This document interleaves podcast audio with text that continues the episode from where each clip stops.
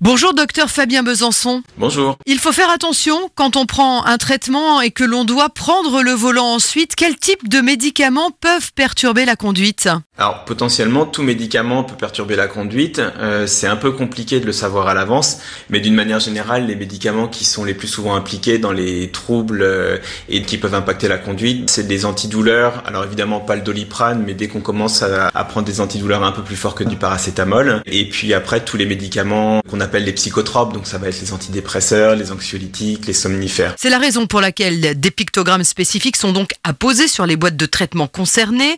Ils sont classés en trois catégories et trois couleurs associées, niveau 1 couleur jaune, niveau 2 orange, niveau 3 rouge. Pouvez-vous nous expliquer à quoi ces niveaux correspondent?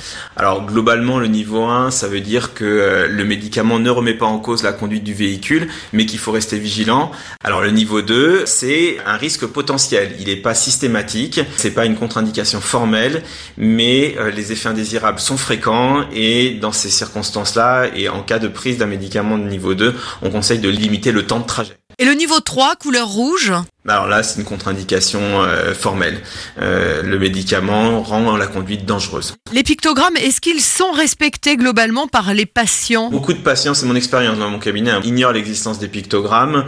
Le fait qu'il y en ait trois avec euh, un intermédiaire, c'est une source de confusion. Le rouge est relativement clair pour tout le monde. Là où il y a une confusion, c'est sur le orange. Et le orange, c'est euh, soyez vigilants, adaptez votre conduite. Les patients, ils aiment bien avoir des réponses claires. Je peux ou je peux pas. C'est pas, euh, bah, je peux peut-être euh, c'est pas sûr. Euh. Concrètement, que doit-on faire lorsque l'on a une boîte de médicaments dans la main avant de prendre le médicament et le volant? On la retourne dans tous les sens à la recherche du pictogramme, donc du triangle de couleur euh, orange, jaune ou rouge. S'il n'y a pas ce pictogramme, on est tranquille. Et s'il y en a un, on réfléchit à la signification du pictogramme. Et si on a un doute, on en parle à son pharmacien ou à son médecin si on arrive à avoir un contact avec lui. Docteur Fabien Besançon, je vous remercie. Je vous en prie. Merci beaucoup.